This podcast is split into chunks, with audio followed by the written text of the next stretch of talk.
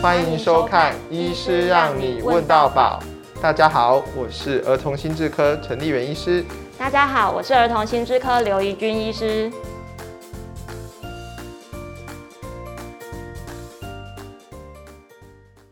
嘿，刘医师。之前啊，我们有谈到所谓的 ADHD，就是注意力不足过动症的孩子，是的，他们所可能会面临的一些困难。那其实我在门诊常常有家长会问我这个问题哦，就是他的孩子在学校被贴上了一个标签，他是一个过动症的小孩，好像这个是一个问题小孩的意思，对他造成非常多的困扰。小朋友也因为这样很生气哦，并不愿意继续接受治疗。你有没有什么样的好方法或是一些建议可以给这些家长的？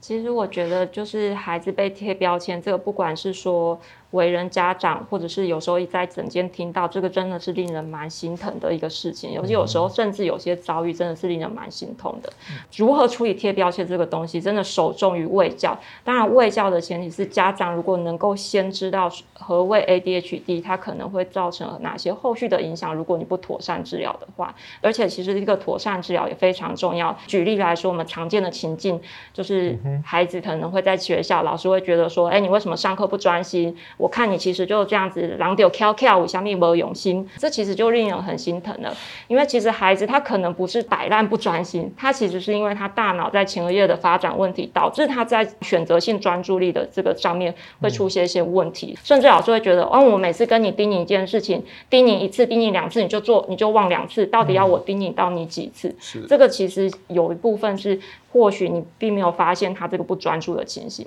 那还有一个是说冲动控制，比方说有些孩子啊，他就是老师说，哎，今天有什么问题，请大家举手回答，他都还没有举手，他就把答案讲出来了，那同学就很不爽，就是你怎么这么爱表现？那这个也是一个常常会。被误解，甚至会影响到同侪关系，因为他可能是因为他的冲动控制不佳，嗯、导致他一想到什么他就做了，嗯、他没有三思而后行。嗯、所以，如果我们家长可以了解到哪一些东西可能其实并不是他故意或白目的，这样我们就可以很好去跟老师沟通。其实一个老师要带一个班级还蛮辛苦的，他很需要家长提供这部分的讯息。那老师了解到孩子他不是这么刻意捣蛋的话，其实他会跟。就是多更多的包容，而且老师其实带起来也会比较有成就感。是，所以我想就是呃，增加理解，减少误解，这个方向是最重要的事情。的对，要不然很多孩子之前在我们诊哭，其实是看得蛮难过的。其实陈医师，我最近有遇到一些家长，他会问到说，嗯、其实比方说孩子在学校或者是在补习班，嗯、常常被误解，常常被责骂，结果渐渐的孩子开始出现一些说谎的行为，哦、这我们该怎么办？这其实。令人蛮心疼的，但也是蛮重要的一个问题。是。我想是说谎这个行为，我们应该先了解这件事情，他们为什么需要这么做？那其实简单来说，说谎在所有的孩子都偶尔可能会为了要掩盖一些他不小心所犯的错误，避免被惩罚，所以他会用说谎的方式来掩盖事实。那如果在孩子就像你说的，他可能经常的被误解、被责骂，他就更可能会需要出现这样的行为来保护他自己的自尊。那像 ADHD 的孩子，可能会有一些冲动性上的问题，或者一些组织能力不佳的问题。那他就更有这样的需求会出现。那其实大家可以想象一件事情：当一个人需要一个孩子，他会需要用一个说谎的方式去保护他的自尊。其实相对来说，孩子是处在一个不安全的状况。那一个不安全的人啊，如果我再用一个比较责骂的方式啊、误解的方式去对待他的时候，其实对他来讲是没有帮助的。所以这个过程，我们其实是需要帮助孩子去了解，常常其实他们说谎所导致的那个后果会有多么的严重，甚至。经常性的其实是你说谎所导致的那个后果，会比你原来所想要掩盖的那个错误还要严重的非常多。也就是说，什么说一个谎就要讲更多的谎来圆这个谎，这样的一个状况是。所以通常遇到这个状况的时候，各位家长可以不要紧张，我们有三个很简单的原则，可以帮助你们做。呃，处理一个部分是要保持冷静，那我们要先保持冷静，因为当我们陷入情绪的时候，我们可能会觉得，哎，我被我的孩子欺骗了，我就有很多的情绪反应，这个时候就没有办法冷静的处理好问题。第二个部分是要检查事实，我们想要知道目前我们已经掌握多少事实，那那个事情是怎么发生的，这样可以帮助孩子，也可以帮助我们了解。那第三个部分，我们其实要去做奖赏。那很多家长问我说，为什么要奖赏？因为这个时候孩子已经很不安全了，你用惩罚是没有效的，所以我们要奖赏什么？奖赏诚实。如果他能够诚实的回答我们，我们会给他一个正向的回馈。所以这三个原则才能够真正的帮助我们面对孩子需要出现说谎的一个行为。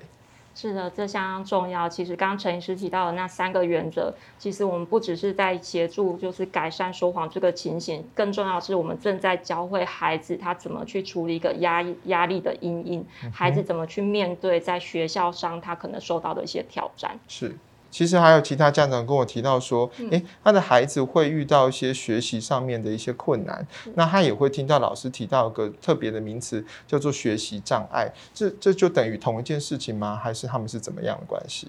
是的，其实我们可以了解到，就是 ADHD 它本身，若你没有妥善的治疗，它确实会影响到你的专注力，直接影响到你学习的效益。嗯，但是有另外一个情形，就是说我们。已经很清楚知道 ADHD 是一个大脑生的疾病，嗯、那它其实大脑它有些更细微的地方，它可能有些孩子也会出现问题。嗯、我们可以常见说四分之一的个案啊，嗯、就是在求学期间，他除了本身有 ADHD 之外，他可能同时合并有。学习障碍的问题，那、这比例其实蛮高，也就是说，四个 ADHD 的孩子可能在就学期间，其实就有一位他合并这样的状况。是，那这个其实学习障碍它本身其实牵扯到一些复杂的脑区，包括说像是左侧的一些顶叶、颞叶，包含连接到额叶这些复杂的一些脑区，所以它可能会造成说，比方他在写国字啊。他没有办法认清楚国字跟注音的搭配，或者是一些细微的音节、细微的部首的差异，他可能认不出来，就会像个画一样。嗯，或者是在数学上面，有些人他甚至是数学的题意理解完之后，要把它运算化作一个运算去做的时候，他这个脑部的运作的时候，有时候会出现小问题，导致他没有办法很顺畅的去做下去。嗯，那这个部分它其实是一个蛮专门的一个需要去协助的地方，因此我都会建议说，如果家长，当你发现孩子有这样情形，或者是老师跟你提到孩子有这样的情形的话，都尽早带来医院、医疗院所做一个妥善的评估。越早能够知道有哪些的状况，我们就越能够。在医疗上面，甚至在学校上面，我们可以互相合作，然后给孩子一个完善的一个学习环境。嗯，没错，我这样就让我想起之前我在学校看到小朋友他写字啊，他不是一笔一画的写，他有点像是把那个字用画的把它画出来，所以他好像并没有办法用一个笔画的方式去解构这件事情。陈医师，其实我觉得有时候我在遇到一些国高中青少年，他们很常就是小时候有 ADHD 这样的特质，嗯、那渐渐的他就合并在迈入青春期之前或青春期的时候合并一些忧郁跟焦虑的情形。嗯、哼不晓得陈医师对于这部分有没有一些想可以跟我们一起分享的？是。我其实还蛮常遇到，就是国小高年级啊，或是国中到高中的孩子啊、呃。过去啊，就可以在病历上面就看到他有一个 ADHD 的病史，嗯、但是通常在出现在诊间的时候，开始出现不一样的一些需求，比如说有忧郁啊，或者是有焦虑的问题。嗯、那很多家长会是说他的情绪很不稳定啊，最后说他很容易生气。不过其实这样的孩子，因为大家可以想象，在他们成长的过程里面，不管是在学业成就上面，或者是在跟同才相处上面，他们的确有可能。会比较容易遭遇一些问题跟困难。那累积了这么多的挫折经验之后，其实可以想象那个伤痕累累的心哦，可能会对他们自己造成蛮多的影响。那他们最常出现的反应，其实是常常会不太想要跟家长说话，或者是说可能会变得很容易生气。那这些表现呢，很多家长会把它认为叫做脾气不好。但是事实上，我深入跟这些孩子谈之后，我就发现，诶，他们的状况其实是已经有焦虑的表现，甚至是有到忧郁的一个状况。那甚至有些些孩孩子会发展出一些比较激烈的一些行为来消化他的情绪啊，包括说他可能会做一些小的伤害自己的一些行为啊，或者是会做出一些破坏的行为。我觉得这其实都是在暗示这些孩子的心里面是有些需求的，他需要被理解。这个更重要的事情是，他是需要被帮助的。在台湾，我们大概就可以看到本土的资料就有看出来，就是 ADHD 的孩子，他其实相较于其他没有这个特质的孩子，他其实是有比较高的自杀意念，而且这个倍数可能高达两倍。嗯，那有时候这个大概源自于我们所谓的常常讲的是说，你没有如果没有妥善的去协助一个 ADHD 的孩子，去妥善的治疗，妥善的去帮助他，可能有三部曲，就是小时候 ADHD，那可能开始会有些对立反抗行为，但渐渐他可能出现的是一些忧郁跟焦虑，那这其实源自于。他成长过程当中想做到却常常差一点，常常被人家贴标签，常常被人不谅解，嗯、这些都都衍生出一个刚刚陈医师说到的低自尊的一个问题。因此，这是真的很需要我们去协助的。嗯哼，而且刚刚在你讲的同时，我又想到一件事情，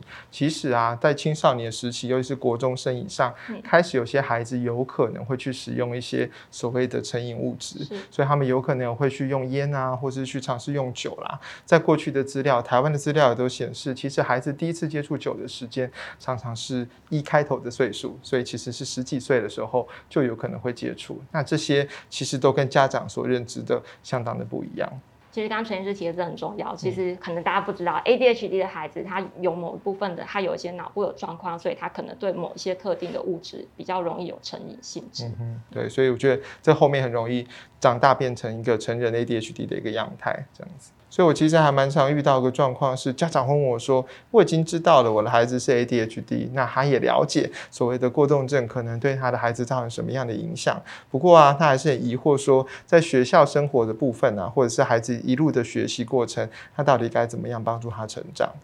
是的，其实这个真的是一个蛮重要的课题。嗯、我们常常在诊间的时候，我们除了说需要了解到孩子本人的状况，家长提供给我们的讯息之外，那我们好好的做位教。另外一个也，我们非常其实需要也仰赖老师那部分的观察跟老师那部分的协助。嗯、所以有时候我都会跟家长说，就是好做好一个很好的一个亲师沟通，其实不只是。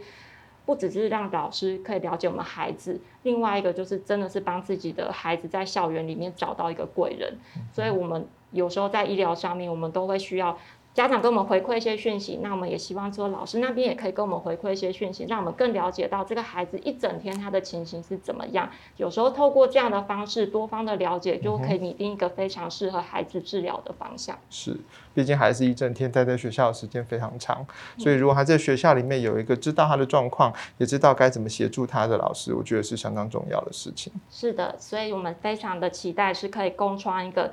家庭、校园、医疗三方互相合作交织成的一个安全网，可以陪伴我们，也协助我们 ADHD 的孩子顺利成长。是。